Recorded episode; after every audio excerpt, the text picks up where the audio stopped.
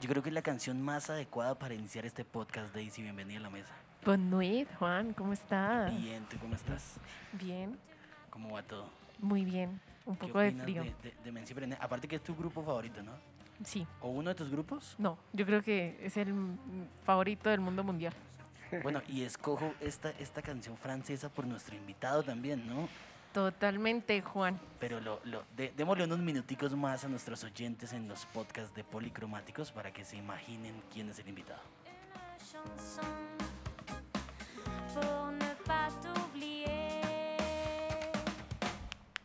Sentir tu amor. Santi, bienvenido a la mesa de Policromáticos. Juan, muchas gracias. Hola, Daisy, ¿cómo están? Hola, Santi, ¿cómo estás de bello hoy? ¿Cómo Eh, sí, sí, sí. Yo hoy estoy muy bello. Yo, ¿Para qué? yo no. One moment, one moment. Es- este, el invitado está que se habla y eso es bueno porque, porque en la mesa va a estar bueno hoy. Hoy va a ser un, un lindo, una linda noche, una linda velada. Y, y para la gente que nos escucha, estamos en una entrevista más y hoy contamos, eh, y yo creo que hablo por los tres en la mesa, con una maravillosa compañía y es Fermín Barrera. Bienvenido a los micrófonos de Policromáticos. Buenas noches, eh, Daisy, Juan, gracias Santi por esta invitación. Y pues bueno, vamos a pasar un rato agradable. a- ¿Cómo, cómo te sientes? Bien, hace ya como un año largo no estaba en micrófonos. Sí. La última vez en Bogotá, en un programa de un amigo de RCN, que la nocturna Sí, claro. de, de Iván Parra, somos muy amigos y con él de vez en cuando participamos en el programa. Chévere, ¿no? Bienvenido aquí a la mesa de Policromáticos. A decir todo lo que quiera decir. Y No. Bueno, Y, y además les cuento que es un gran amigo de la familia. Eh, Monsieur Barrera eh, también hace parte de, de la prensa. Tiene Sí. prensa. Sí, la, hace 14 años fundé un periódico que se llama La Opinión Pública, Sí, sí, sí, sí, circula en Bogotá. Eh, hasta antes de la pandemia estábamos saliendo de lunes a viernes 20 mil periódicos gratuitos. Sí, Los entregábamos en algunas partes eh, estratégicas de Bogotá, ciento- ca- en la calle 127, Chapinero y otras partes.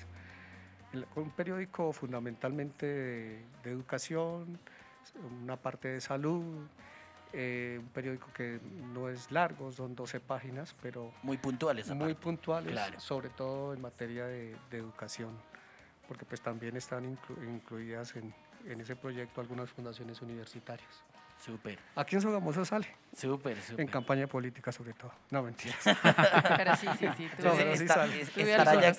estará ya casi calentando Sí, ya máquinas. estamos calentando motor. Bueno, sí, esto, esto, yo creo que eso que hablamos ahorita tras micrófonos, eh, yo creo que esta campaña sí va a ser de más tiempo. Nos vamos a dar el tiempo de conocer a los candidatos, nos vamos a dar el tiempo de conocer los partidos que se forman por firmas, por tantas cosas. ¿Qué opinas de eso, Fernando?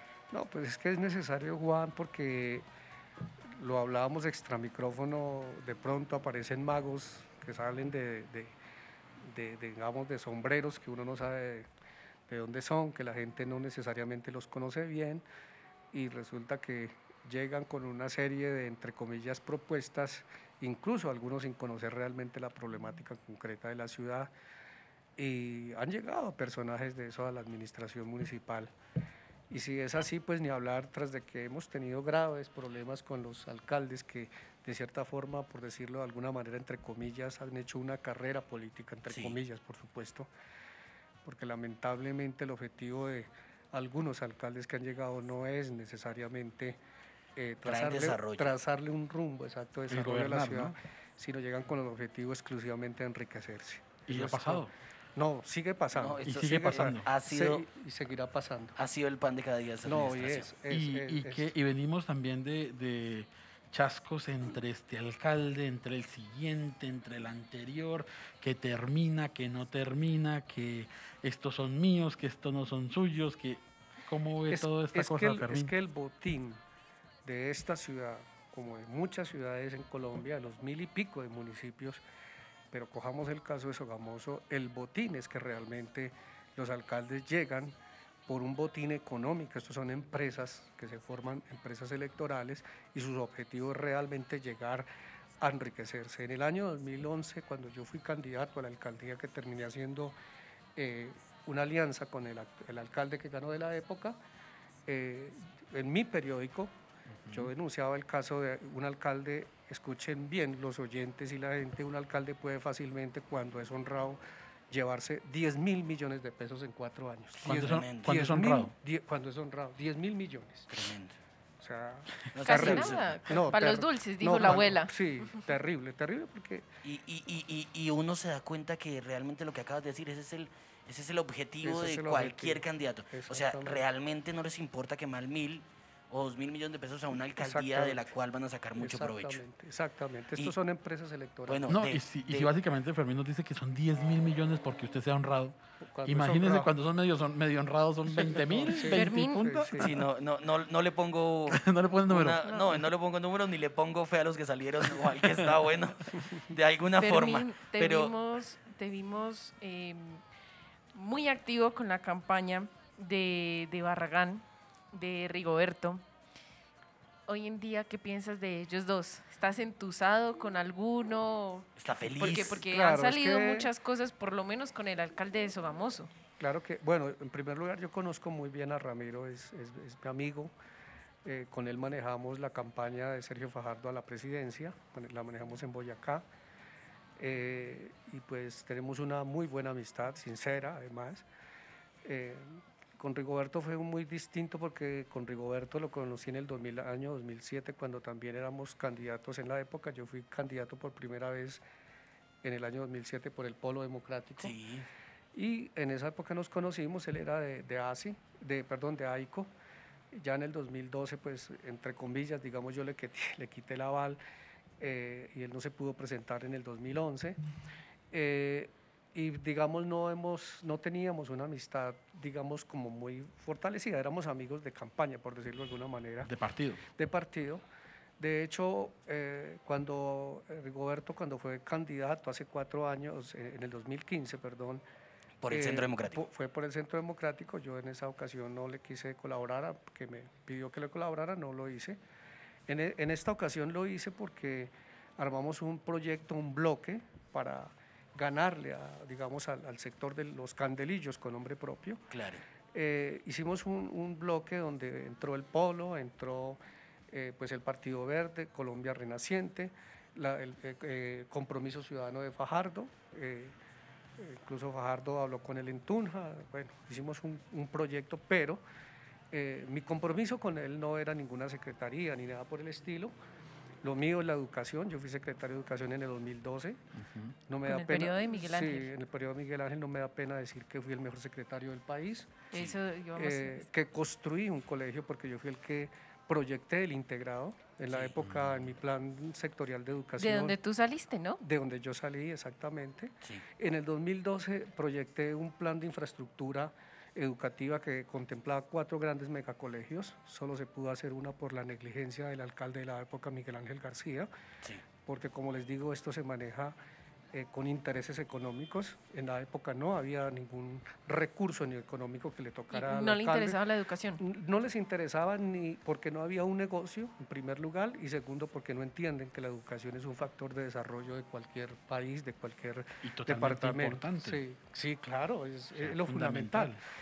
Y eh, pues digamos, eh, eh, en cierta forma, mm, mm, digamos, eh, para mí eso es lo que es importante la educación. Entonces, al, al, al, al- al- a- al acuerdo con el que llegué con, con Rigoberto fue eh, invertir en algunos sectores de, de educación, invertir en el sentido de investigación, de, de mejorar algunas cosas importantes Claro. para la ciudad. Y pues como estos son negocios, terminamos no entendiéndonos, por supuesto, porque pues yo no puedo, eh, digamos, eh, eh, hacerme al de la vista gorda cuando pasan cosas y ustedes ven que han salido muchos audios, el afán de, de- de este señor de, de, meterle la mano a, a los recursos del Estado. Entonces, pues yo no puedo en ese sentido acompañarlo en su alcaldía, en su administración y más bien estoy dispuesto a denunciar cosas en el Claro. momento en que sean necesarias, porque me parece el colmo que llegó como disfrazado del Partido Verde, como muchas personas también lo han hecho, y realmente su objetivo es utilizar eh, una estructura de un partido para simplemente llegar a sus objetivos, que es enriquecerse y pues por naturalmente que yo no lo puedo acompañar. Claro. En, en cuanto a Ramiro Barragán es diferente, somos amigos y eh, muy amigos, entonces no, hay, no, no, no, eh, no tengo nada, digamos, que, que, que hablar de él. Y lo que sí de pronto vamos a hacer proyectos en materia educativa, sí, claro que sí, eh, si se dan en el momento dadas las condiciones. ¿Se siente engañado con, Con, ¿Con Rigoberto? Claro, claro, defraudado, porque, porque pues digamos la gente lo advertía, la gente lo advertía, pero entonces yo creía en un proyecto para la ciudad, creía que ah, con este señor podíamos empezar a hacer un proceso administrativo diferente a- con el que se habían hecho con los demás, dado que él era una persona preparada académicamente. De hecho, un amigo mío le dije la tesis de doctorado en el externado, un amigo que me dijo que estudió en Francia. Sí. Entonces, eh, eh, pues la verdad es que, que- que- que es un- es un- es- es- se siente uno defraudado completamente, claro que sí. Total y Y, completamente. Claro. y de, de Barragán, eh, dices que son muy amigos, que se vienen proyectos en la parte educacional, que es donde prácticamente has llevado tu vida laboral eh, y a lo que también te has preparado. Eh, ¿Crees que hoy en día es un títere de Carlos Amaya? Muchos dicen eso, o es el gobernador de Boyacá. Pues diga, es complejo, es complejo porque yo en Carlos Amaya no creo. O sea, me parece que es un farsante, como lo decíamos extra micrófono, es un verdadero farsante. Eh, es una persona que se enriqueció también con nuestros recursos, con nuestra plata. Eh, se fue a Europa a hacerle creer a la gente que una maestría se hace en tres meses. Primero que tiene que pasar el TOEFL, un, un- un nivel de inglés, a ver qué, cuál es su nivel de inglés o de otro idioma, diferente al español. Me parece que, que en cierto sentido tiene, hay un grupo que están engañando a la gente. Yo creo en, en Ramiro en serio, como, como porque es una persona que ha demostrado hacer, hacer las cosas bien cuando fue alcalde dos veces de, de Nopsa, mejor lo- lo- alcalde sí, también. del país dos veces Ajá. en sus, en sus administraciones. Yo, yo confío en Ramiro porque sé que tiene que es lo que pasa es que la gente se confunde porque Ramiro es una persona muy noble. Es como Es una- muy tranquilo, y, ¿no? Y no una- una persona que no caza peleas, muy noble, o sea, es una persona que, que analiza mucho, entonces es diferente a otras personas no, como digamos que de, de sangre caliente que arman peleas, como el caso de Claudia en Bogotá, que es un, es un verdadero fraude. La, la gente en Ella, Bogotá, ella, ella se quedó en el Senado. ella, eh, Se dedicó fue a debatir y no Sí, administrar. es que, es que hay una cosa, eh, por eso eh, también yo le hablaba mucho a la gente, yo a Rigoberto le hice aproximadamente unas 35 reuniones, de las cuales yo personalmente hice, que las hice por mi cuenta, unas 32, 33 reuniones y grandes en las cuales lo invité a él eh, y a Ramiro, en una o dos ocasiones no más, pero eh, y, con un argumento que tengo, que es un argumento de lógica de administrar el Estado. Eh, entonces yo le digo a la gente, la persona que es concejal y aspira al consejo, no, le, no confíen en esa persona. Eso pasó con eh, el Sogamoso, con, con Sandro Condía, pasó con, con Miguel Ángel García, con otros alcaldes que han sido concejales. Una cosa es hacer control político como se hace desde, claro, desde esas instancias, y otra cosa muy distinta es administrar gestionar. administrar. Entonces yo le vendía a, la- a la- a los hogamoseños esa idea. Le decía a la gente, mire, confíen, en el caso de Rigoberto, en una persona que ya tiene experiencia eh, administrativa, ha trabajado con el Estado, fue dos veces secretario, eh, tiene una hoja de vida, es, es un académico, entonces confíen en esa persona. Y en eso me equivoqué, porque hasta hoy administrativamente no ha sido una muy buena administración han ganado más los compromisos politiqueros de la gente que está frente a las instituciones del Estado, administrativas, en este caso Se las... está pagando las- favores. Sí, en este caso las, las secretarías. eh, si hacemos un, realmente un examen eh, muy concienzudo de las diferentes secretarías, este, esta administración hasta este momento es la peor de las últimas tres o cuatro administraciones, a pesar de todo lo que pasó con Sandro Condía y con, y con Miguel Ángel García. Entonces, una cosa muy diferente la persona que hace control político. Lo mismo pasa con Claudia. Claudia, fácil hablar duro, fácil decir, eh, lo mismo que pasa con Robledo. Robledo acusa, acusa, pero a la hora de la verdad no propone nada. Entonces, es muy sospechoso cuando una persona acusa fácilmente, pero no Y propone. no aspiran a nada más, ¿no? Se Eh, quedan como y- siempre en, en ese mismo En- cargo. sí, en, el, en, el- en lo que ellos llaman defender las, los bienes colectivos, lo que ellos llaman, pero nunca propone. Entonces, eh, lo mismo está pasando con Claudia. Ella, pues, como senadora hablaba duro y gritaba, y entonces ella cree que eh, se puede hacer lo mismo con una ciudad y administrativamente, y se ha equivocado y se ha estrellado, y se va a seguir estrellando porque lamentablemente no es así. Y otra persona que está utilizando el Partido Verde también para sus propios beneficios, ahí salió, por ejemplo, hoy a relucir con el, eh, eh, narcotraficante que acaban de- de- de- de cogerlo, que, que había algo que no va bien con la esposa, con la esposa, de ella, esposa. con la, con la senadora hoy, Angélica Lozano. Lozano. Entonces, digamos, eh, a mí me tiene muy defraudado y me parece que es un engaño que haya eh, gente eh, que quiera seguir utilizando el Partido Verde para sus propios fines y enriquecerse. Cierro con esto, simplemente diciendo que a mí también me daría lástima que le dieran el aval al- del Partido Verde a Sergio Fajardo. Lamentablemente eh, aprendí a conocer a Sergio Fajardo desde el interior de la propia campaña y es un verdadero fraude. Yo no entiendo cómo, cómo en serio viene a decirle a la gente, siendo alcalde de Medellín con un eslogan de Medellín la más educada y Antioquia la más educada cuando fue gobernador, cuando uno ve en cifras reales, una esas dos par de administraciones fueron nefastas en materia de educación.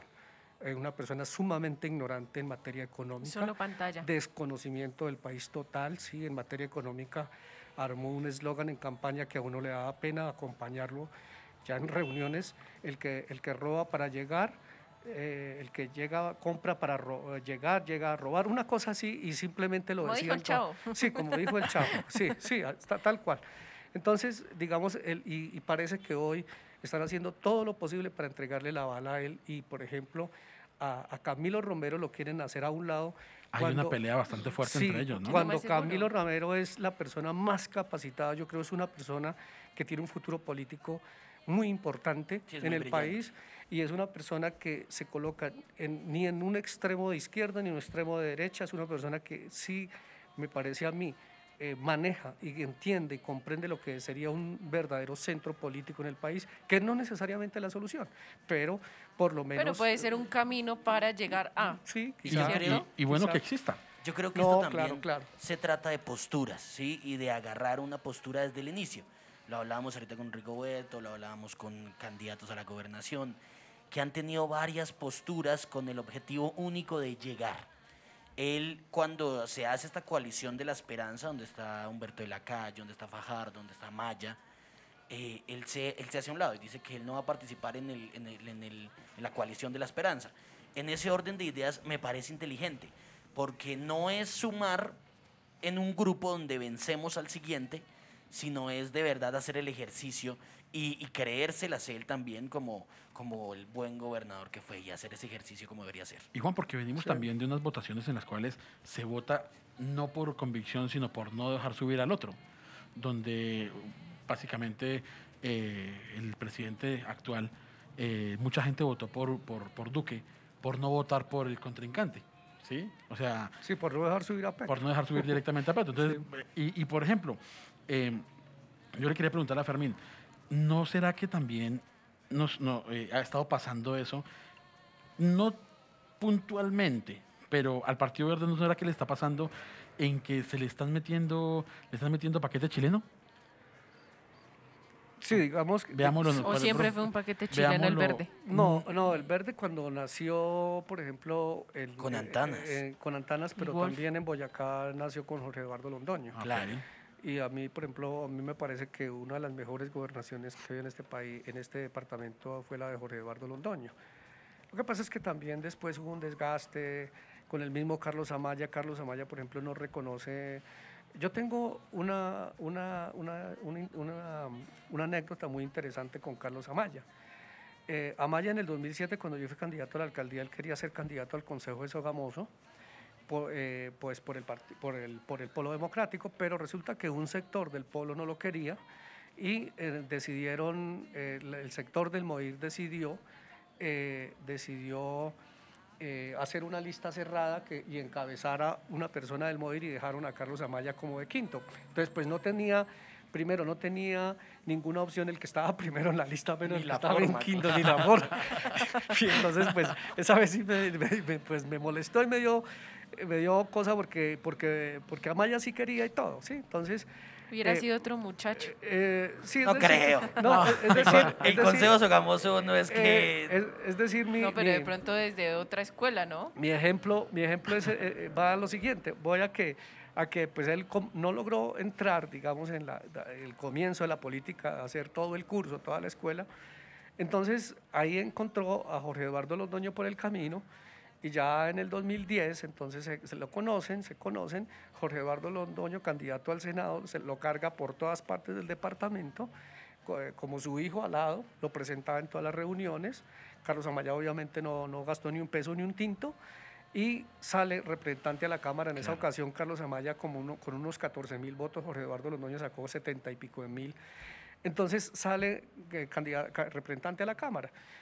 Eh, y veamos qué hizo en la Cámara, ni un proyecto de ley, ni un debate serio, por ahí un debate que hizo sobre el agua que le pasó a un ministro. le pasó lo mismo que lo a Claudia, mismo- se quedó como representante estudiantil y. No, no, ¿O no, no, no es diferente. Mira, es, es esto, es que eh, Amaya llega a la, a la- a la Cámara y se dedica a cargar la ruana y el estudiante y la mochila vaca y el cuento, ta, ta, ta. Pero va a haber uno que es Carlos Amaya como representante y no encuentra, como le digo, eh, un- un- un- una propuesta seria de peso Sí. igual que Wilmer Leal hoy. ¿Qué es Wilmer Leal? O que es, por ejemplo, eh, Rodrigo Rojas, el, el parlamentario de Vitama, por lo menos se le aprobaron hoy una ley que es el Internet Sí. como un servicio servicio universal y universal. obligatorio, como el gas, como el agua, etcétera, etcétera, que, es, que eso va a desarrollar al país en, por lo menos en y, menos- sectores. y más ahora en... Pero ¿dónde encuentra una propuesta seria o un debate serio de Wilmer Leal? No lo encuentra. Lo mismo pasó con Carlos Amaya. Sale Carlos Amaya de, de representante a la Cámara y nueva- nuevamente Jorge Eduardo Londoño lo coge. Nadie creía en, en- en- en- en Carlos Amaya en ese momento. Lo coge, lo, lo, lo, lo llega por el departamento y lo hace gobernador. Y ya una vez que ya eh, pasó todo lo que pasó, entonces Carlos Amaya se creció, es él, ahora quiere ser presidente, entonces eh, ignora a todo el mundo y el que lo hizo realmente fue Jorge Eduardo Londoño. Y hasta ¿sí? han tenido su rifirrafe con Londoño Es en que- estos últimos Es que meses. la falta de respeto, en cierta forma, yo creo que eh, se han pasado. Se han Y- pasado, hubo un problema ahí con la candidatura a la gobernación Claro, entre, sí. entre Ramiro y, y Omar Franco, pero que era el de Jorge Eduardo Sí. Londoño. Finalmente terminaron ahí en un inconveniente y pues por, supuesto Londoño no puede acompañar, digamos, en cierta forma, porque la pelea con Londoño no es tanto con Ramiro, sino más bien es con Carlos Amaya. Claro. Sí, por, eso mucha gente cree que, que, que Ramiro Barragán es una especie de marioneta de Carlos Amaya. Pues yo la verdad no creo. No creo Sí. porque, porque no, no. O sea, eh, las Tú, son... tú hablas más desde el concepto de persona como tal. Sí, El exactamente. ejercicio que ha Sí, desarrollado en la alcaldía exa- no, sí, sí. el ser de la persona como tal, exacto, claro. sí, exacto. Yo creo, yo, yo también, ¿sabes qué veo? Un tema de, de ya el poder, lo que siempre se ha dicho, el poder enseguece. Y cuando el poder enseguece, eh, yo creo que el, el único objetivo es desaparecer a los que están al lado. Y eso es lo que ha pasado con respecto en, en el versus, digamos, de Carlos Amaya con, con el senador Londoño. Y no podría ser una, no sé, Sí, sí, sí. pregunto. ¿No estaríamos, se estaría repitiendo lo mismo que, que, que tanto se odia en Colombia con relación al uribismo? Con que, que hay un patrón, por ejemplo, acá en Boyacá. Acá en Boyacá no es ningún, no es, no es nada escondido saber que acá en Boyacá hay patrones eh, políticos y más en el partido, en el partido verde, ¿sí? El Entonces, amallismo. justamente el amallismo, El amallismo. eh, exactamente, y empiezan a hacer daño entonces, ¿qué el, pasa? gra- el granadismo. El- No, yo creo, que, yo creo que ese sí se tumbó y solito. Granada sí es otra cosa. Es otra, sí. Eh, pero entonces, ¿será que no, no estamos, o sea, queriéndonos de, de salir de, de ese uribismo, de esa manera, no estamos eh, poniendo, colocando referentes en los cuales em, se empieza como a, como a desdibujar el partido, desdibujar ideales, desdibujar como tal eh, los candidatos? Sí, sí, es decir, que, que el Partido Verde cayó exactamente en las mismas prácticas que ellos pretendieron criticar y alejarse tanto en lo legislativo como en lo administrativo, cayeron exactamente en las mismas prácticas y creo que incluso han llegado a peores prácticas que los partidos, algunos partidos tradicionales o los que ellos pretendían alegar. Tremendo, sí. Entonces, en ese sentido, pues así como el, el Partido Liberal, Conservador, o hay sectores, entonces tienen sus jefes políticos y tienen sus, sus gurús, de la misma manera, por ejemplo, se convirtió Carlos Amaya en una especie de gurú y jefe político del Partido Verde en Boyacá, pero lamentablemente yo pienso que no les va a durar mucho, porque la gente ya toma conciencia de que es un verdadero engaño y que realmente no es lo que necesita Boyacá para un- hacer un departamento, que lo que realmente necesitamos es desarrollarnos rápidamente, empezar a invertir en, en- en- en- agroindustria, empezar a- somos un departamento minero, un Minero. minero agrícola, no tenemos la poca, eh, la poca industria que teníamos aquí en la región de Sugamuxi, se nos está acabando. Eh, no tenemos referentes industriales. Entonces, lo único que, por ejemplo, vive en este momento Tunja eh, se convirtió en una capital de servicios educativos, pero no son los servicios educativos de primer orden que permita competir con otras grandes ciudades a nivel nacional. Apenas son universidades que son unos satélites de otras universidades que están en. Bogotá. Entonces, es- nosotros estamos con los brazos cruzados hoy maniatados porque unos señores como Carlos Amaya y otros convencieron al departamento que eran la solución porque entre comillas eran jóvenes pero tienen unas Y ideas de viejos y lo mismo que ha pasado con los Y, partidos y tradicionales. triste, en, en- en días anteriores hablábamos en la mesa sobre matrícula cero y triste saber que un departamento como Boyacá, grande, eh, tiene escasas dos universidades. Para aplicarle Para aplicar el esta tema de matrícula cero. Sí, la sí. UPTC y la UNAT. En, Sí, ese, sí, en ese no. orden de ideas sí en- lo, lo- lo- lo acabas de decir y creo que es un punto muy eh, asertivo es votamos por los representantes estudiantiles, pero en Boyacá falta realmente un tema de estudio a nivel departamental. Sí, claro que sí. claro, Entonces, claro que eh, sí. ojalá también en el ejercicio de gobernador de, de Ramiro se pueda desarrollar muchas cosas más. Pues es lo que yo aspiro que eh, en que materia educativa sí. este gobernador deje una política pública que tenga que ver con que el depa- mire, nosotros perdimos una oportunidad que fue mi propuesta en el 2012 al doctor Correal antes de que hiciera esta universidad que está acá.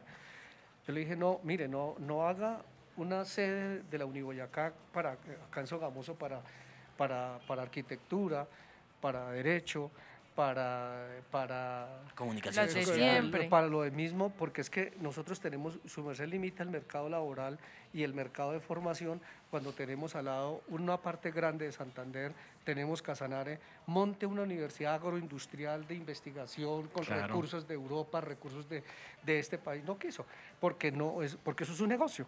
Pero es Claro. un negocio donde nosotros lamentablemente nos estamos quedando al margen No y Sogamoso perdió la oportunidad de ser un gran centro universitario Claro. de educación superior. Y no estamos en el negocio. No, y no, y ya salimos del negocio. Sí, no, ya, ya. Realmente ya salimos del ya, negocio. Ya, ya. Bueno, esta, esta entrevista, yo creo que eso era lo que esperábamos, ¿no? Yo creo que ha sido un, un, un, un- un prender el cerillo y esto, han salido temas y temas y temas. Y, y bueno, para poner en contexto lo que nos escuchan en Spotify, estamos con Fermín Barrera. Y además de eso, queremos conocer también la persona y la esencia de Fermín. Así que vamos a hacer un par de preguntas, eh, de pronto un poco más, más rápidas, con, una, con una, una, una respuesta mucho más corta para agilizar el tema. Bueno. Si pudieras escoger una ciudad donde vivir, ¿dónde vivirías, Fermín? En Sogamoso y en París. Sí, Sí, claro. perfecto. claro. Eh, bueno, Comida favorita francesa y colombiana. No, pues la, la, la favorita aquí, la, eh, eh, lo, lo nuestro, la, la comida criolla real, eh, la fritanga. sí, perfecto. Con Y pola, francesa. Y francesa. Con pola. Con Uy, pola. francesa sí hay, hay mucho. O sea, ellos son, ellos son muy de, del- de, la, de de la carne, de- de- del buen tratamiento de las carnes rojas, de, de, bueno, la papa francesa. Claro. Eh, pero digamos en cada región francesa tienen sus platos típicos. Eh, sí, no, pero comida francesa no, no La me- pizza, capaz. eh, no, la pizza La es pizza italiana. italiana. Ah, bueno, la pizza es italiana, es verdad, sí. perdón. Sí, no, pero sin embargo, hoy su merced en cualquier parte del mundo pide Encuentra- pizza, margarita y Coca-Cola y le entiende, le entiende sin que hable el idioma. Ay, pero, esa es la más deliciosa, me podrán perdonar. Y la más barata, sobre más todo. barata. Sencilla. ¿Qué cosa? qué Como co- una. Claro. ¿Qué cosa dirías que caracteriza a Fermín como tal? No, simplemente yo fui un sogamoseño que tuvo la gran fortuna. Yo viví un año en Lima, en el Perú, me gané una beca para ir a estudiar a Francia. Hice todos mis estudios universitarios en Francia, viví 16 años. Eh, tengo todavía cosas allá naturalmente porque tengo una fundación de educación superior que está en proceso de construcción, eh, que se llama el Instituto de Altos Estudios Sociales, Económicos y Políticos. Tenemos convenios con 23 universidades francesas, van estudiantes colombianos a empezar carreras, a hacer especialización y maestrías y doctorados. Eh, entonces estoy muy atado a Francia Claro. eh, y pues digamos, eh, ha sido desde que empecé todo mi proceso estudiantil, ha sido exclusivamente eh, la educación, eh, todo lo que he hecho, mi tesis de doctorado fue en políticas públicas de educación, una investigación que hice sobre movilidad social, en- entre otras cosas, el gran problema hoy de Colombia eh, no es que salgan unos muchachos a cualquier sitio en Bogotá o lo que sea, así los quieran llamar delincuentes o lo que quieran llamarlo, lo que pasa es que en Colombia la movilidad, so- la movilidad social por el lado de la educación eh, se estancó, está en ceros, la gente invierte recursos financieros, reinvierte su tiempo, se endeuda para salir al mercado laboral y andar detrás de un político para que le vote un puesto de tres meses y después le ponga a conseguir votos. Esa- entonces, ese, ese es el futuro de este país. Entonces, en ese sentido, los jóvenes, es- los jóvenes están como Estado, ¿qué hacemos? ¿Sí? Eh, por ahí un candidato a la, a la presidencia la vez pasada propuso que habría que el Estado garantizarle la educación superior a la gente. Entonces, la- eh, es decir, lo que ahora se habla de matrícula cero. Cero, claro. Entonces, eh, inmediatamente la gente salió a decir, no, yo no quiero que me regalen nada. Nadie le va a regalar nada porque es que los recursos Eso- para educación están y se de lo usted. roban. Y es se que lo es un de- roban. y es un derecho, es un derecho universal. Hoy hundieron lo de, hoy archivaron lo de, lo de, lo de Reficar. 14 billones se robaron en Reficar. 14. ¿Dónde están los culpables? O sea, se queda así porque el sistema judicial colombiano es entre amigos y para cubrirse eh, del uno al otro. Entonces, eh, vuelvo, a- vuelvo a esto. eh, ya termino. Tranquilo. Vuelvo- Tranquilo, no hay entonces- problema. entonces, lo- la Los educación, micrófonos son tuyos. la educación, gracias, la educación para mí es algo importante eh, y no porque yo lo diga ni nada, sino porque lo dice la gran experiencia, la teoría y la práctica.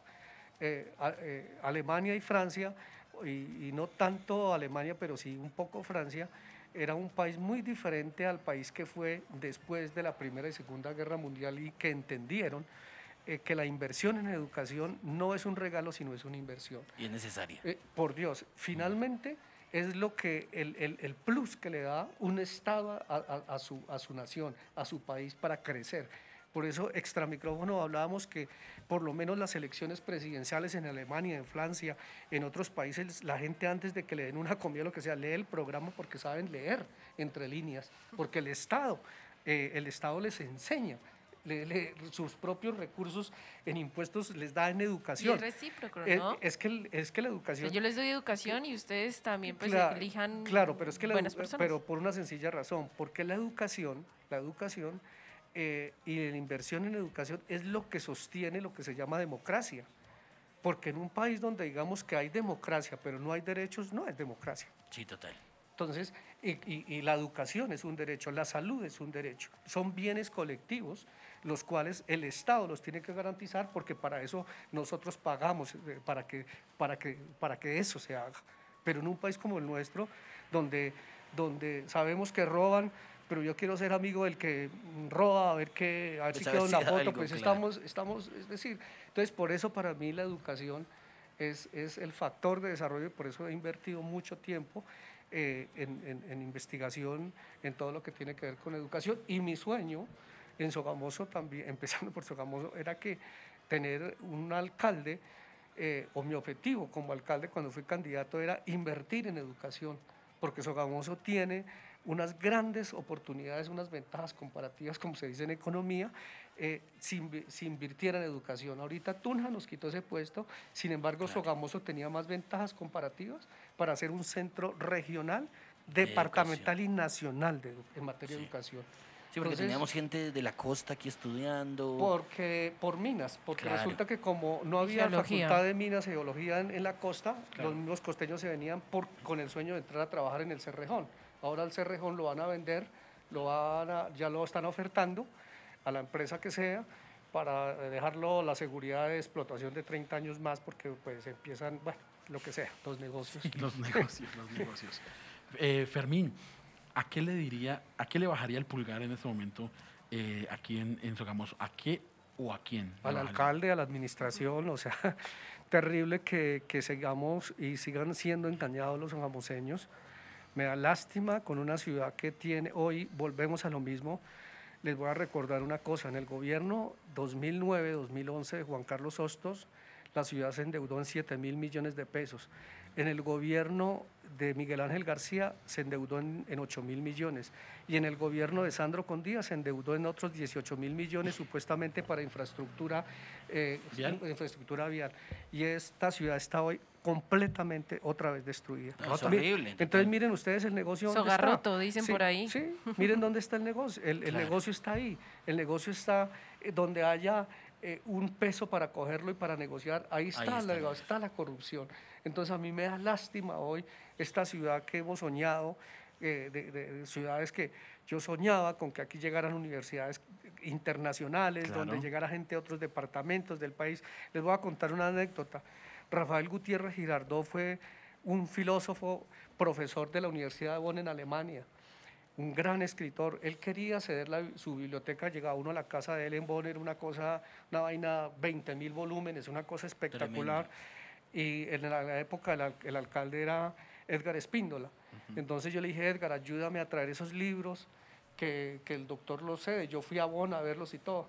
No le interesó. Pero a quien le No decimos le, inter- también. no le interesó. Sí, lamentablemente Guitar no entendió también, amigo mío, pero no entendió cómo fue la cosa. Hoy tendríamos una, aquí en Sogamoso tendríamos una biblioteca donde te- necesariamente esas obras de filosofía tenían que venir a consultar toda la gente del país, de gente de América Latina, porque son Acá. acá en Sogamoso. Se activaría la parte cultural, turismo. la parte turística, No, la ciudad como tal. Como tal. Una, decimos, y, y justamente lo hablábamos nosotros con, con- con Fermín, eh, Fermín fue secretario de, de- De educación. educación. ¿Cómo ve la educación en hoy, hoy, con toda la cosa de la pandemia, con todo esto? Eh, Fermín, ¿cómo ve la educación en? Es- No, pues, lo que pasa es que hay dos cosas. Una, nosotros dependemos lógicamente de las políticas públicas nacionales del Ministerio de Educación. Entonces, en ese sentido, pues realmente eh, lo que hay- hace hoy un secretario de Educación es firmar para que, digamos, se le entregue, eh, hoy, hoy estaremos recibiendo el orden de unos 11 mil millones de pesos mensuales por concepto de mil docentes, incluyendo, incluyendo administración docente, etcétera, etcétera, del Ministerio de Educación. Yo creo que de los 125 mil, 130 mil millones de recursos en este momento en el municipio estamos recibiendo más de 70, cier- cerca de 80 mil millones del Sistema General de Participación para todo lo que tiene que ver con nómina de docentes y todo. Sí. Entonces, hoy un, un secretario lo que es, es, es- hace es hacerle caso al alcalde, a gritos además, porque Sí. eso es así, sí, o sea, y firmar, ya, eso es. Pero, eh, digamos, eh, eh, incluso ahorita me pasó a mí una experiencia el año pasado, eh, nosotros hicimos un programa de conectividad, eh, y como ese programa lo hice yo porque pues conocía, eh, aquí el objetivo no era robarme la plata, sino invertirla, Hacer. hacer las cosas bien. De hecho, el alcalde recibió un, un, eh, pues, un aplauso de parte del Ministerio de Educación y de parte del Ministerio de las TIC. Nosotros instalamos 23 puntos de antenas satelitales, incluso no- ni donde entra celular. Allá los niños recibían, recibían su, su- internet, su punto de internet, eh, y fue tanto que terminó, nosotros terminamos ese, ese proyecto en, en el mes de diciembre y ellos siguieron recibiendo hasta el mes de febrero, o sea, dejamos abierto para que siguieran recibiendo. Tanto que cuando se cortó me llamaban a mí, yo les decía, llame al alcalde, llame al secretario de Educación, no, porque no nos hace caso, no nos escuchan. Entonces, eh, yo le dije en ese momento al alcalde, le dije, mire, alcalde, eh, en, el, en el municipio coja sus concejales y hagamos una política pública local para que todas nuestras zonas rurales tengan internet. Entonces, pues en ese momento no quiso escuchar ni nada. Afortunadamente pasó la política pública de Rodrigo Rojas. Sí. Sí, ahora, ¿no? sí, sí, sí, sí, Sí. exactamente. Ahorita, pero, Pero- para, pero para qué- que funcione tarda 3, 4 Claro, años. Claro. Pero O sea, qué cambio hubiera sido, ¿no? O Sí, claro, claro, Porque, claro. Porque pues, o, lógicamente, nadie se imaginó algún día esta pandemia, Sí. pero qué provechoso hubiera sido para Sogamoso eh, tener todos conectados, o sea, tenerlos a todos conectados. Más en un tema escolar, ¿no? Que ha sido Mm. Sí, también un- claro. Yo creo que Mire, la piedra en el zapato para un tema de, de volver a la Mire, a- presencialidad. a- hay una cosa, Juan, importante en Sogamoso, es que mi sueño cuando fui al- eh, candidato al alcalde, eh, perdón, secretario, sí, fui candidato y tenía mi programa de gobierno en educación y lo transformé en plan de desarrollo sectorial de educación. Para eso fue que hice la alianza. En mi, pro- mi- mi- mi- mi sueño era que el Gustavo Jiménez fuera el mejor eh, eh, colegio industrial del oriente colombiano. Para eso, Argos vino, yo traje a la presidenta de la Fundación Argos de Medellín aquí y estaba dispuesta a invertir en ese colegio. Hacer el mejor colegio del oriente colombiano, dotado con todo. Por ejemplo, hoy el SENA tiene un Y que estaba cerquita a las empresas, ¿no? Sí, o sea, todo sí, ese lo- corredor industrial. por, sí, por lo que estaba en la influencia de Argos. Por ejemplo, hoy el, el, eh, eh, el SENA tiene un taller de Caterpillar. Si nosotros hubiéramos tenido ese colegio, aquí llega, llega trabajo, llega formación. Contratación, Además claro. tenemos el SENA ahí, tenemos el parque industrial. O sea, teníamos nosotros todo, Se un iba, se iba a todo. jugar en el sector. To- Es decir, te- teníamos cómo hacer un plan piloto a nivel nacional y el ministerio lo quería hacer, pero el alcalde nunca lo entendió ni le interesó de la época. Eso es lo triste. Hoy, hoy yo quería y- que, que- que Rigoberto tuviera eh, eh, una idea fundamental que era allá en el crucero hacer el colegio agroindustrial, un megacolegio agroindustrial, donde nosotros cojamos y formemos a la gente, a los agricultores, que no sigamos llevando la cebolla en bulto con tierra, corabasto, sino la transformemos acá y tenemos 10 millones de habitantes que consumen en Bogotá. Totalmente. O sea, esta- o sea Exportar. O sea, tenemos todo Y- cómo y, hacerlo. que, que siguen Todo en los tinteles. negligencia Total, total. o sea, no quieren saber los alcaldes, es su negocio particular, su enriquecimiento personal, pero en materia de educación y en materia de desarrollo no quieren saber absolutamente No, nada. y siguen los tinteles el tema de la, de la pista del, de- de- del Aeropuerto. aeropuerto. Bueno, es que hay, sea, bueno, bueno, ah, bueno, ahí hay una cosa, ahí aquí hay una cosa que hay que decirle a la gente porque aquí tiene que hacerse un debate, cuidar los intereses de la ciudad. Hay tres cosas que son importantes. Una, que a mí me gustaría que yo sé que la próxima semana van a estar aquí los concejales y se trataran esos temas. claro. Una, bueno, son varias, pero tres fundamentales.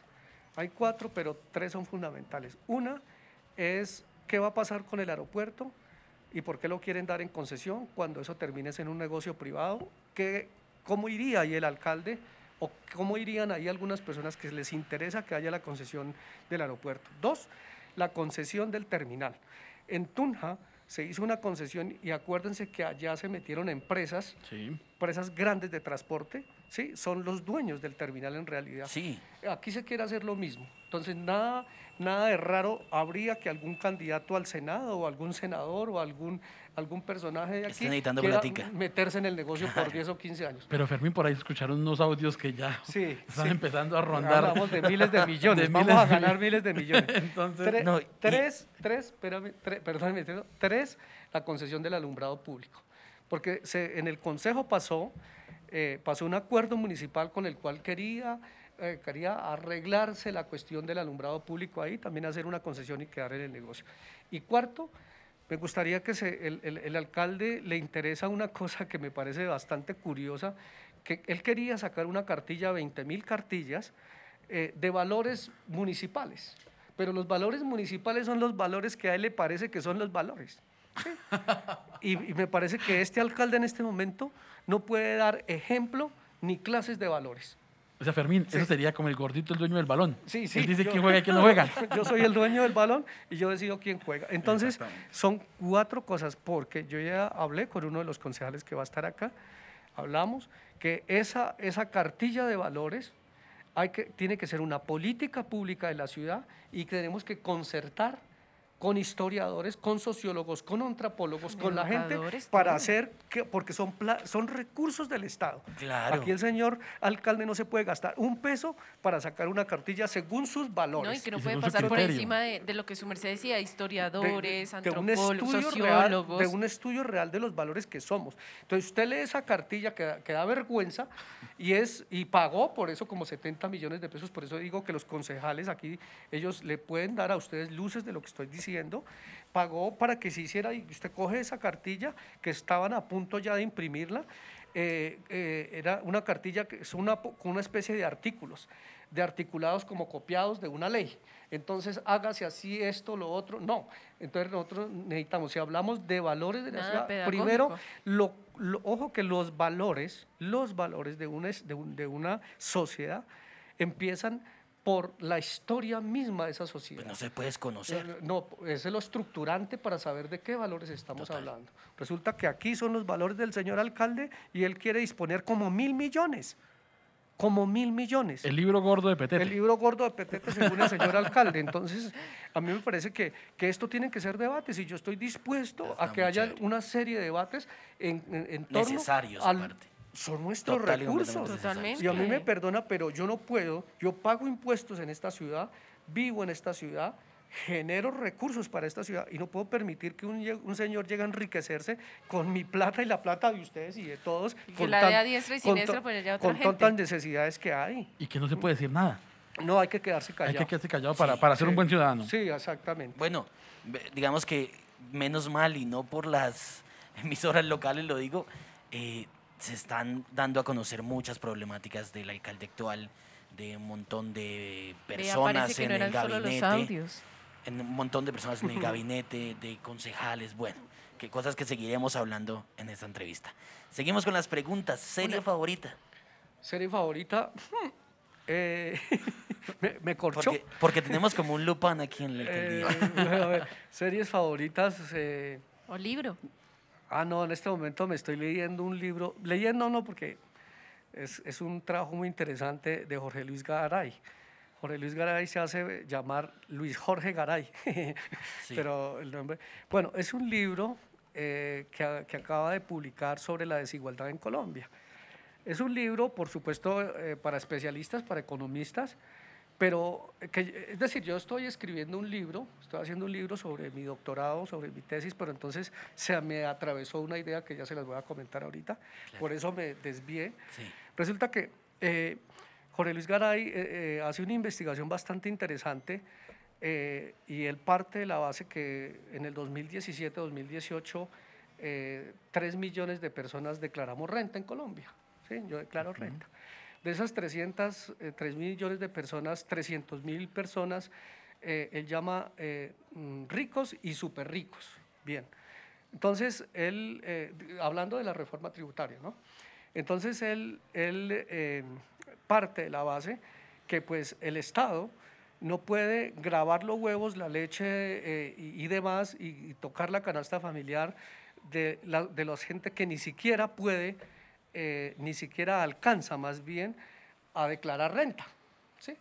Y él, entonces, de esas 300 mil personas, coge un puñado en unos deciles que él hace, digamos unos niveles del nivel 1 al 10, y en el nivel 10 pues demuestra que, eh, que prácticamente eh, el mismo Estado genera unas leyes, la norma del 2016 con respecto a, los impuestos en Colombia, en el cual prácticamente una persona que recibe 200 millones de pesos mensuales de salario o de ingresos más bien, no termina pagando menos impuestos que una persona Sí, que declara, que declara 400 millones o 500 millones de pesos. Imagínate. Eso solamente de ingresos sin, sin hablar de patrimonio. Claro. Entonces, eh, ese es un debate que va a haber mu- muy importante porque se viene un debate en el país sobre la renta mínima básica. Es decir, eh, la gente que realmente de verdad no tiene ni con qué comer. O sea, es así de sencillo. Entonces, eso lo estoy, eh, me, estoy leyendo ese libro que, que es un libro que quería ver y compararlo con el libro de Piketty. Piketty, un economista, digamos, que tocó, puso el dedo en la llaga eh, a nivel mundial con respecto realmente a la desigualdad que hay en el mundo y, digamos, la importancia de atacar la desigualdad, porque hoy el mundo, en el mundo, los siete mil y pico de millones de, de personas que somos en el mundo, la riqueza le pertenece al 2% de las personas en el mundo. Claro. Y no podemos permitir nosotros una cosa a los ciudadanos. No podemos permitir que, que entonces eh, para enriquecerse mañana toque comprar el aire, toque comprar el sol, toque comprar El agua. que hacia allá vamos. Por ejemplo, mire una cosa, el espectro. Resulta que eh, prende uno y se vende eh, lo único, la, lo- la única televisión que tiene acceso la gente, mire, para que veamos una cosa importante, interesante, es la TNT. Claro. Sí, TDT, TNT es en Francia, sí. TDT en Colombia. Entonces, TDT, la TDT. Entonces, eh, en la TDT lo, lo aprende uno, son 13 canales o 12 canales. Entonces, está Señal Colombia, están algunas regionales, la Santander, pero encuentra usted 6 o 7 canales de RCN y Caracol. Sí. Sí, total. Como Y si es fueran el- nacionales. Y es como, entonces se adueñaron del espectro. Claro. Ustedes, por ejemplo, ustedes una- que una- están, unas haci- empresas privadas, ustedes que decirlo. tienen, se adueñaron del espectro, se adueñaron de las ondas. ¿Qué pasa? Ustedes, por ejemplo, que tienen esta iniciativa, ustedes deberían hacer parte de las ondas, tener Claro. ondas e emitir. Claro. ¿Sí? Lo- entonces, y, y ese espectro debería estar, Sogamoso tener su canal de Sogamoso, el canal de- del departamento, los, que eso nos integraría como país porque nos conocemos. Pero, pero ponga usted el 80% de los ciudadanos en Colombia, son 15 mil familias en Colombia. Entonces ponga usted en, Col- en Colombia a ver, el- es decir, 14 mil familias ven RCN de Caracol todos los días. Así es, no hay otra. Y Sí, si, le, si le repiten Betty la Fea, es lo hermano. único, sí, sí, no hay y es lo único que nos transmite, o No- sea, no lo hay que nos otra. habla, Entonces, lo que nos dice. así mismo se deforma el país y la realidad las verdaderas necesidades del país. ¿Por qué razón? Porque solamente con dos, dos empresas, Reficar e Hidroituango, estaban los 23 billones de la reforma tributaria. En esas dos pre- empresas se perdieron 23 billones. Imagínese. Entonces, pero como Caracol y RCN se adueñaron del espectro, también se adueñaron de los cerebros de la gente.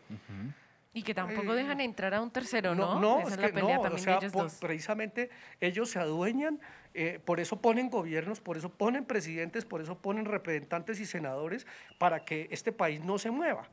Al no moverse, pues eh, a- así mismo todo el mundo termina atascado, esto no termina eh, avanzando, porque todo el mundo está pegado de la misma ventana, con la misma visión que, que algunos quieren. Pero lo bueno también es que eh, las redes sociales se están moviendo de una manera muy chévere y muy, y muy apetecida por, por, por el ciudadano.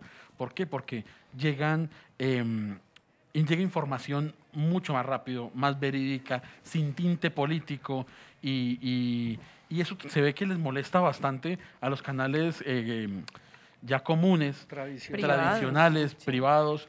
eh, y, y- y lo que genera todo esto es la masi- masificación de la información.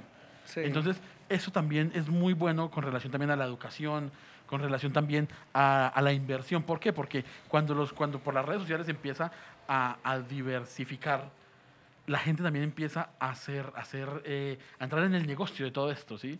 Lo estamos viendo ahorita en medio de la pandemia. Sí. Mm. Mucha gente se, se, se desbordó las redes sociales para poder vender sus empanadas, sus cositas.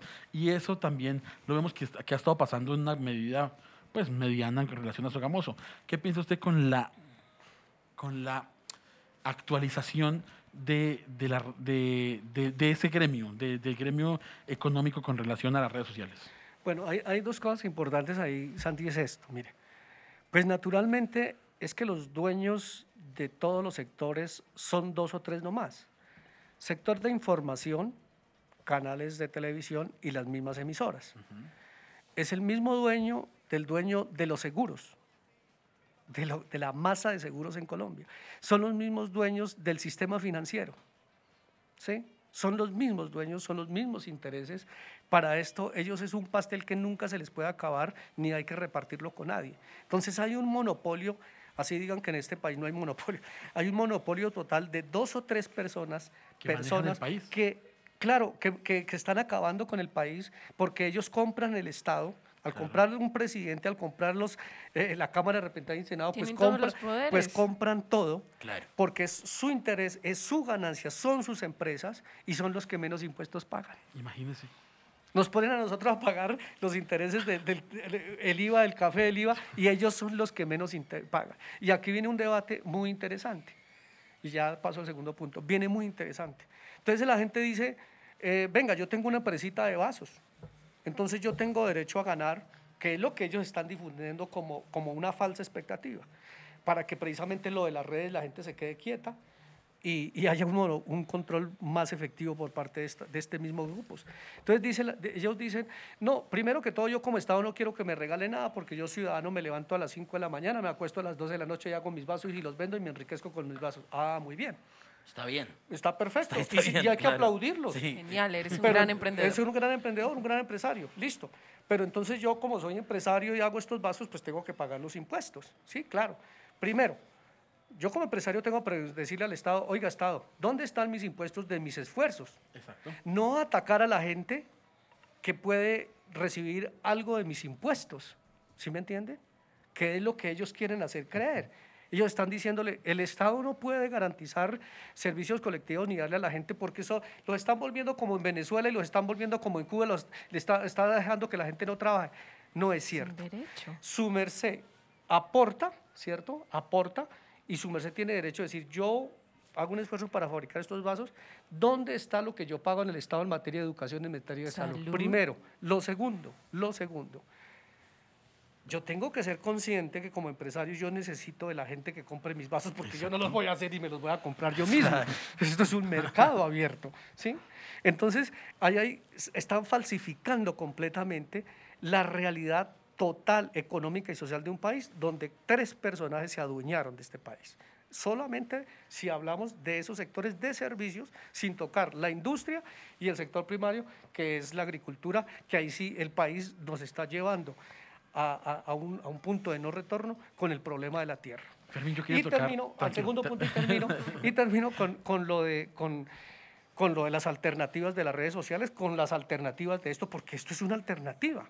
¿sí? Claro. Entonces, ahora el mismo RCN estaba sacando una propaganda que decía, no le crean eh, la, la- la- la falsa información, crean a los periodistas, o sea, los de ellos, eh, porque lo que hay en, en- en Internet y demás, eso es falso, noticias falsas. Las fake news. Porque esto se está convirtiendo de verdad en una alternativa.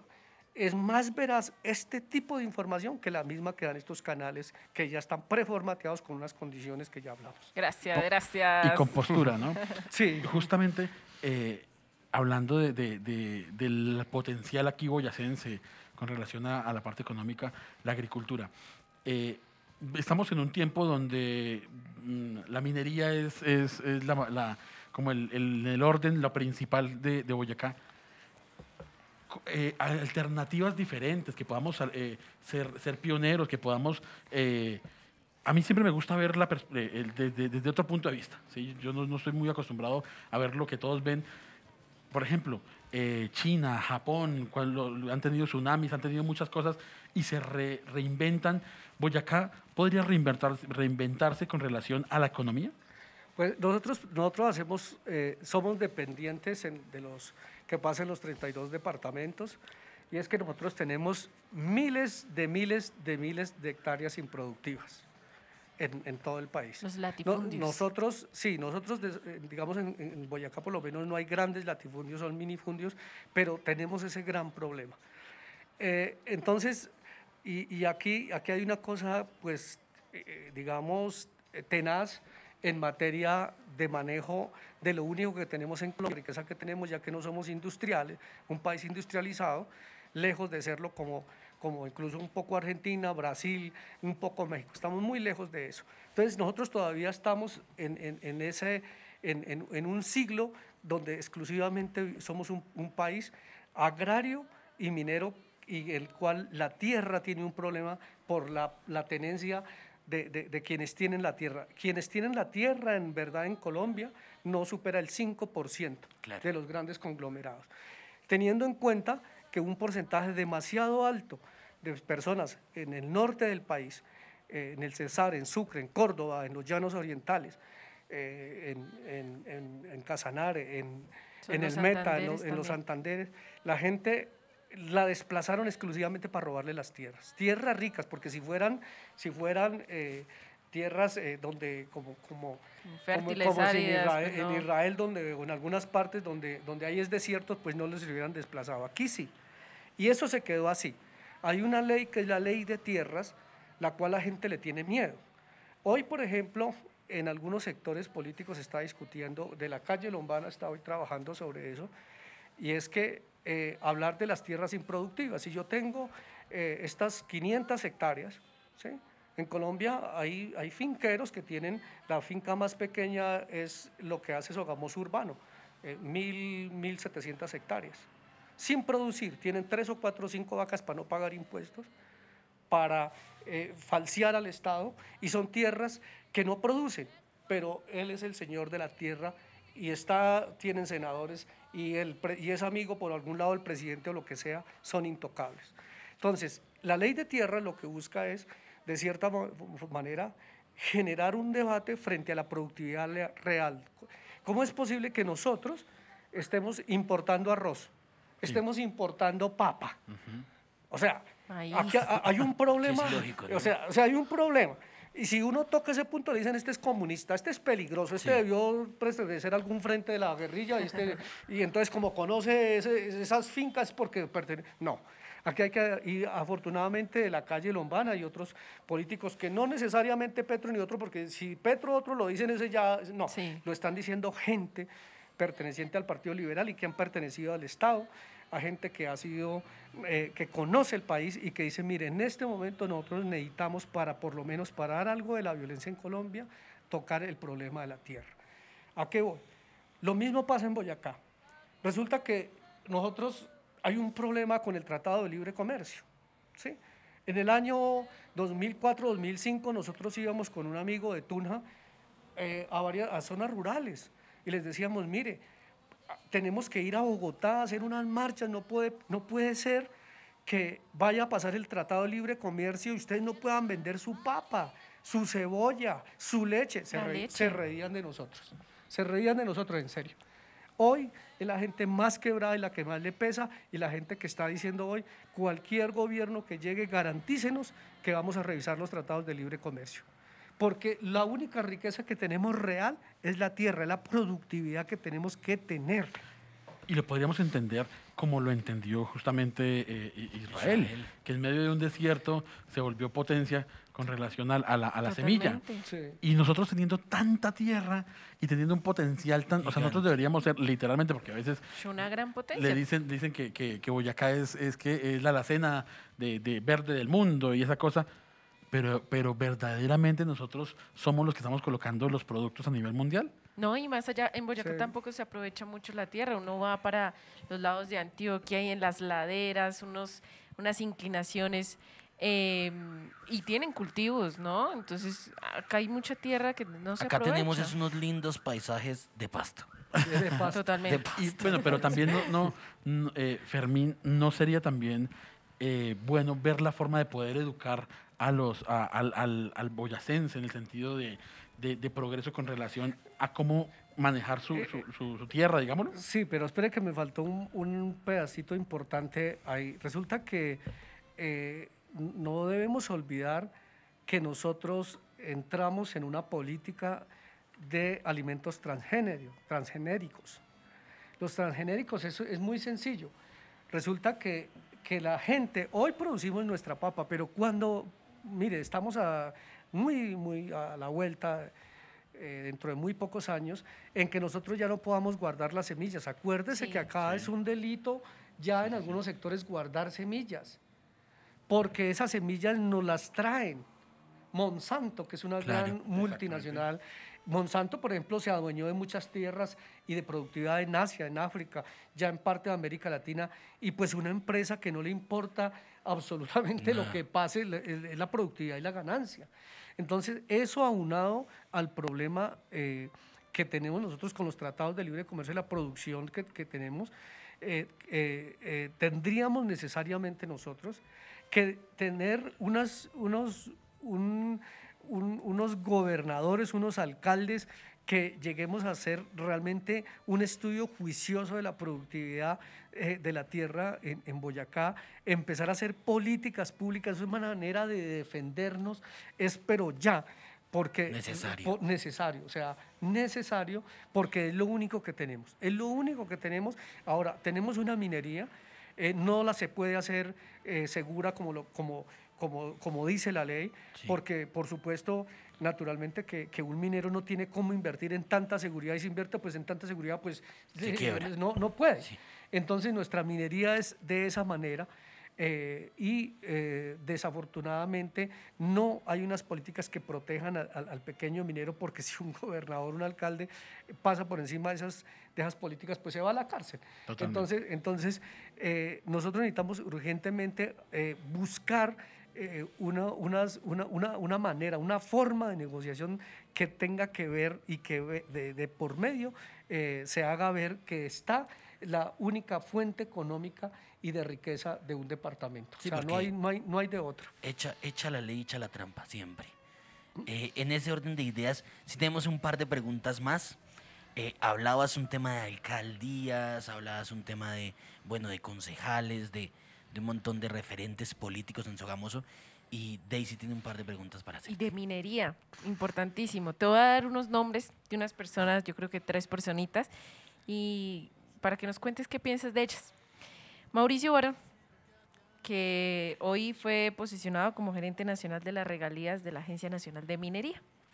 No, pues con Mauricio Barón tomamos tinto y todo, pero somos contradictores políticos. Él tiene uno, un- una visión de la ciudad, representa un grupo de los Candelillos, Luis Guillermo, Cristóbal, que, que todo el mundo sabe quiénes son. Y pues naturalmente que, que somos amigos y nos podemos tomar un tinto, una cerveza, lo que sea. Pero tenemos eh, una visión muy diferente de construcción de ciudad. Entonces, pues en eso sí somos, somos el agua y el aceite, creo, porque somos contradictores políticos. No tanto contradictores políticos por serlo, por serlo sino la visión de ciudad que, que por lo menos a mí me gustaría que, que avanzáramos, que ya hablamos de- de eso. Bueno, Alejandro Gutiérrez, El Alejo, el Alejo lo, se hizo... el- de candidato a la eh, Cámara. no, ¿Será bueno, que es el eterno candidato a alcaldía? No, verá, Pero a, pues, pues, a Alejo- Rigoberto le funcionó. Alejo, pues sí, digamos en la política de todas maneras hay que insistir, hay que hacerse conocer, eh, a veces no es fácil, entonces Claro. hay que hacer unos procesos que generalmente son largos, costosos, sea como sea, entonces eh, es así y pues es la dinámica de la política pues en- en todo el mundo es igual. Pero Ale- Alejo lo conozco desde muy sardino, empezó en el polo democrático. Eh, de hecho, eh, cuando yo fui candidato a la alcaldía del Polo en Sogamoso, él fue candidato a la asamblea y en esa ocasión no me acompañó en la aspiración, ni yo tampoco la de él en la asamblea. Bueno, ahí estamos empatados. No se deben, Sí, no, sí, no, sí. deben. Ya, ya, ya después, pues él hizo parte del gobierno de, de- de Juan Carlos Granados y ya, pues de pronto nos distanciamos un poco ahí con, con Alejo.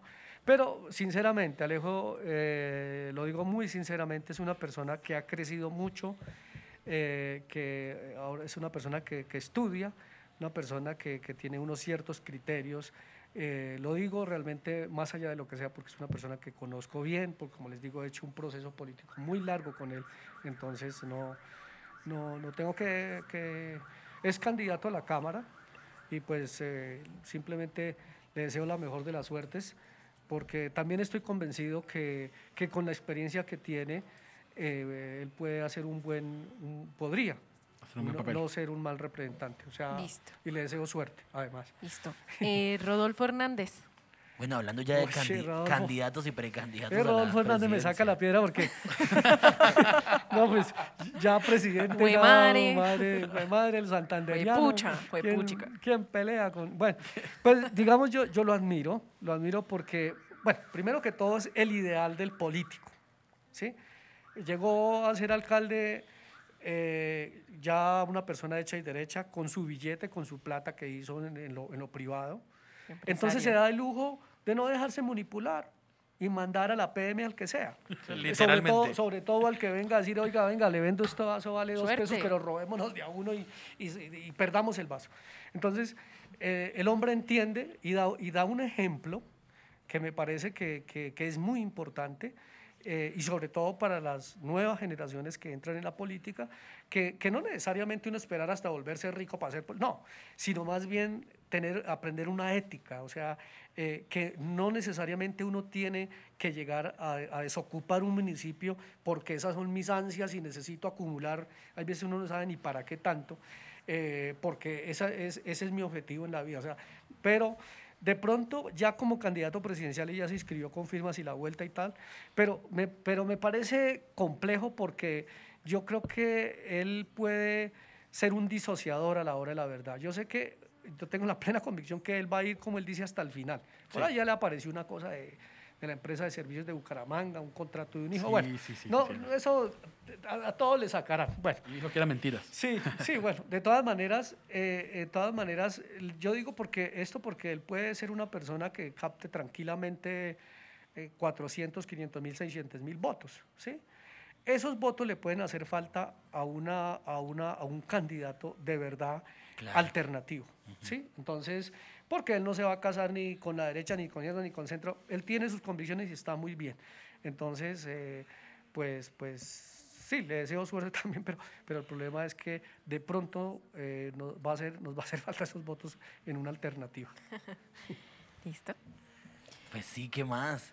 ¿Qué más podemos hablar? Yo creo que sí se han tocado varios puntos importantísimos. No, pues de hablar se puede hablar aquí. No, y el medianoche. Y emocionados todos. Tenemos, Bueno, teníamos una, muchísimos. una, una preguntita antes, de, antes de, de- de empezar a dar cierre a esto.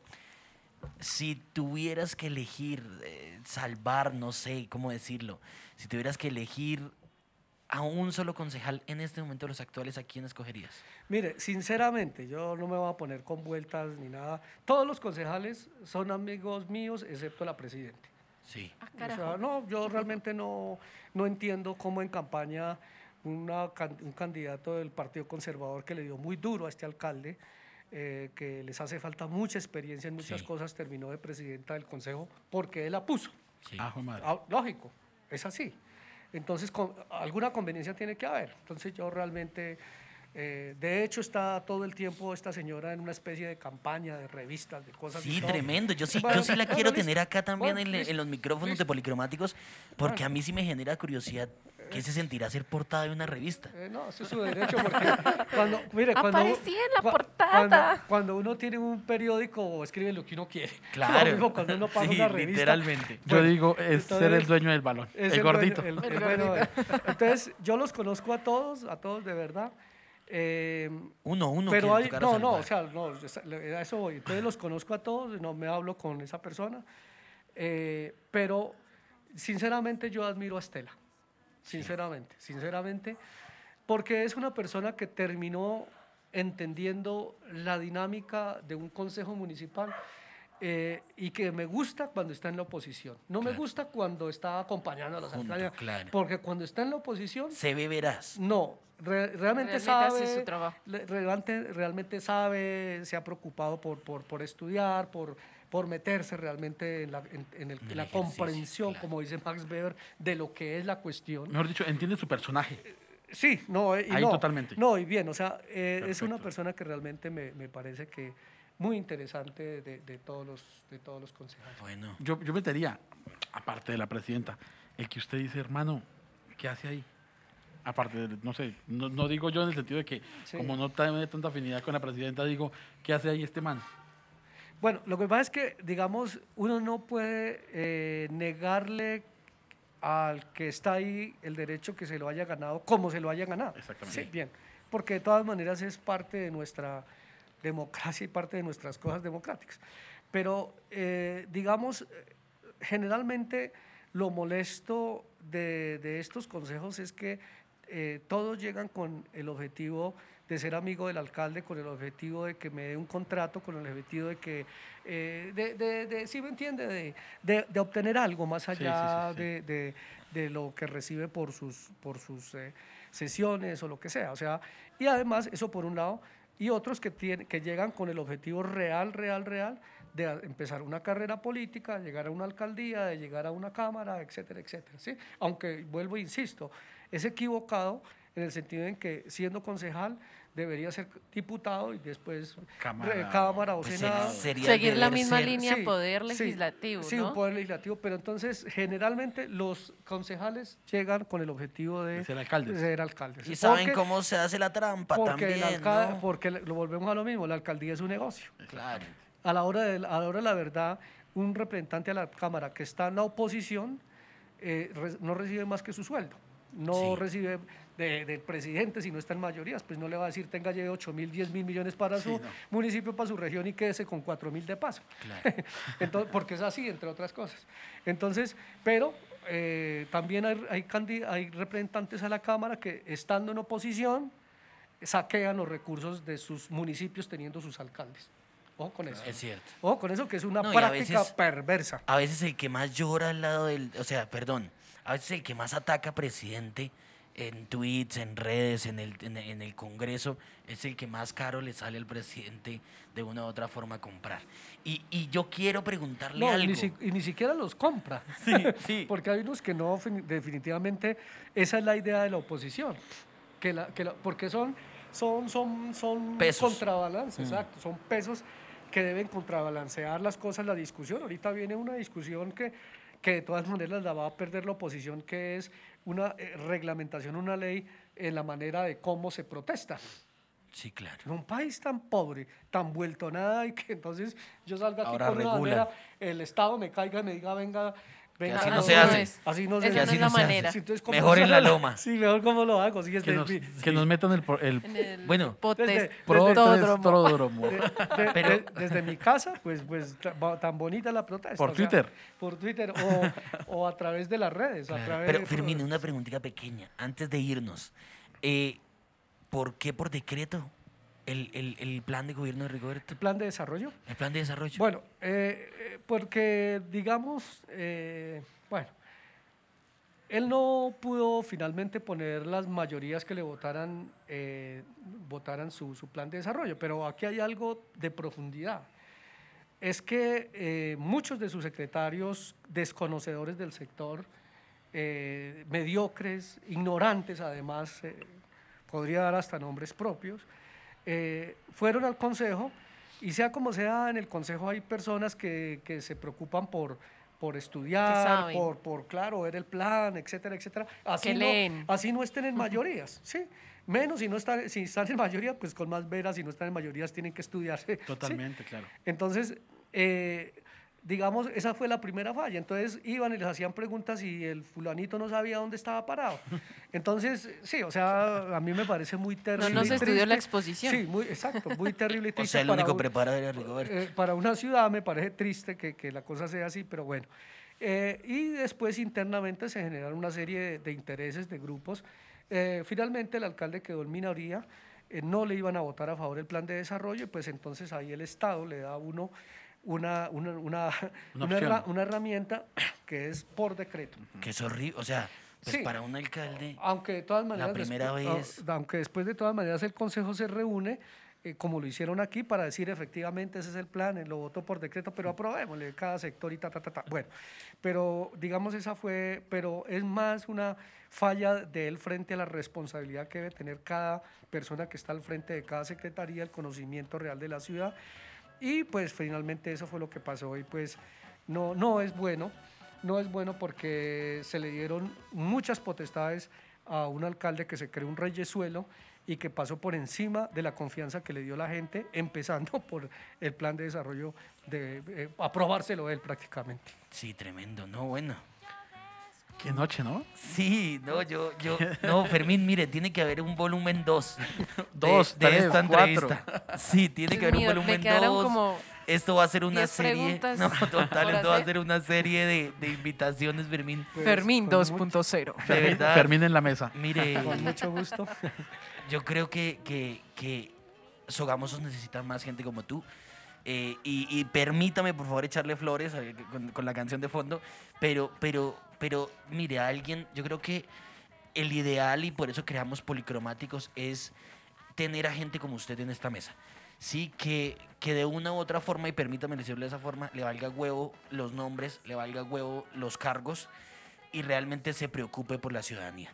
Y, y quien nos escuche realmente, eh, mire, tocamos un tema de alcalde Sogamoso, tocamos un tema de un ex gobernador, tocamos un tema de senadores, de, de todos los cuerpos colegiados, y, y- pero es son cosas que se han vuelto tan visibles y que, que el colombiano y que el sogamoseño eh, nos produce ya un asco realmente y estamos cansados de muchas cosas. Que ya es hora de hablar. Sí, hora. Y de decir total y las cosas como completamente son. Sí. invitadísimo a estos micrófonos, de verdad, un gusto tenerte acá. Pues gracias Juan, gracias Daisy, gracias Santi. No, para cerrar simplemente quiero decir que, pues no, ese es mi sueño porque tuve esa gran oportunidad que me dio la vida de irme a vivir a otro país, de, con una beca, además estudié allá. Eh, tengo esa gran suerte de poder, si quiero irme mañana para allá me voy, de dónde llegar. O sea, eh, entonces eh, mi, mi- mi gran anhelo era no llegar a sacar un municipio porque yo no necesito, lo que tengo ya lo conseguí con mi trabajo y no necesito quitarle, una cosa que me duele, no necesito quitarle un peso a la comida escolar de un niño, porque el que, el que lo haga, ojalá la vida se la haga pagar mil veces algún día Total. y ya es terrible esto que está pasando. Entonces, por lo menos yo quisiera eh, buscar, y estoy en ese, en ese propósito de, de buscar talentos políticos jóvenes y preparados que, que no tengan ese objetivo de llegar a sacar esta ciudad para ver si llega un día cuando no esté, pero están mis sobrinos, están, ¿no? entonces podamos construir una ciudad de verdad que, Bueno. que se merece esta, esta, esta Villa del Sol. Fermín Barrera, mil gracias, por Gracias. estar en los micrófonos. monsieur. Mil gracias por estar en los micrófonos de Policromáticos. usted ¿Cómo te gracias. sentiste también? Perfecto, bien. Rico el tinto. Rejísimo. Bueno, nada, re- tus redes sociales. Cuéntanos tus redes Eh, sociales. no, yo tengo, tengo un, eh, un Face que no subo nada que sea familiar ni personal, nada, por ahí hago críticas. Twitter. Eh, le- eres Twitter, muy movido mi- en mi- Twitter. en mi Twitter eh, lo, lo tengo descuidado, apenas tengo como 70, 80 seguidores, pero hago bastante buen debate. Chévere. Sigo como a unas 600 organizaciones y personas importantes, Sí. no más. Eh, y ya, no más. Eh, Instagram es para, para 30 fotos, 40 fotos y ya. Las redes sociales, para mí lo fuerte es realmente periódico. mi periódico. Chévere. Porque, Los micrófonos. Porque no, y además que una cosa, antes de que cerremos, eh, contrariamente a lo que la gente creía hace unos 5, 6, 7, 8, 10 años, que, eh, que se iba a reemplazar la literatura física del libro, del periódico, no, hoy, hoy se vuelve más real por una sencilla razón. Eh, los mismos medios de información tradicionales y que tienen sus intereses Se han encargado. se han encargado porque una persona hoy coge un periódico y así sea un periódico, le cree. Sí, La persona dice, esto está por algo. por algo. Por algo. Sí, sí, sí. Y además que tenemos una cosa, porque por ejemplo yo sí tengo ICCN, entonces a mí me, a mí me, me pueden eh, demandar y me pueden quitar mi, mi, mi- mi código. Entonces, entonces tiene que ser uno muy objetivo con lo que dice Vera- y responder jurídicamente en caso tal. Por Claro. eso va a seguir siendo el libro y el periódico físico algo que no va a ser fácil de acabar. Ni que pasara. Ujú. Bueno, Fermín, mil gracias. Gracias, a la mesa, mil gracias también. Recuerden que nosotros sí tenemos redes sociales para que nos sigas. En Facebook eh, estamos como Agencia White, en Instagram como White Agencia. Eh, de eso se trata estos espacios, abrirlos para conocer gente. Eh, igual lo que decía Daisy, nos quedaron muchas Uf. preguntas por hacerte, que la idea es que de verdad este sea el primero de muchos capítulos y de muchos episodios. Gracias. Fermín. Barrera en los micrófonos de Policromáticos, Daisy. No, encantadísima. Un hombre que sabe muchísimo, de verdad, un hombre preparado, que lo que les decía tras micrófonos, que ha pasado Río Chiquito y más allá. Se le, Entonces, se le cumplió el sueño, Daisy. Sí, Bueno, bueno. no, un gran amigo de la casa, de la familia, de mi padre. Entonces, chévere. pues yo sabía que iba a ser bastante productiva. Y va a ser, seguir siendo bastante productivo. Total. Santi, mil gracias por acompañarnos en la mesa. Muchas gracias, Juan, a, a, a Daisy, a, a Fermín. La verdad que fue una, un, un- un espacio muy chévere, una nochecita muy chévere. Y queremos que se repita. No, tenemos mucha tela de dónde cortar y mucho de qué hablar y, y a, a, a jalarle las orejas al que toca. Claro que sí, cuando toque, toca. Toca. Por esta ciudad hay que hacer lo que sea. Así es, Juan. Mil gracias a nuestros oyentes, a la gente que día a día nos acompaña en Spotify, en nuestras redes sociales, invitarlos a seguir escuchando estos podcasts. Eh, vuelvo y yo repito lo que he dicho, el primero, el debate fue un éxito, el de Héctor Chaparro, el gerente de la Lotería Boyacá fue un éxito y este muy seguramente será un éxito también y agradecemos a cada una de esas personas que nos escucha eh, policromáticos en Spotify. Mil gracias por acompañarnos. Esto fue un episodio más. Mil gracias.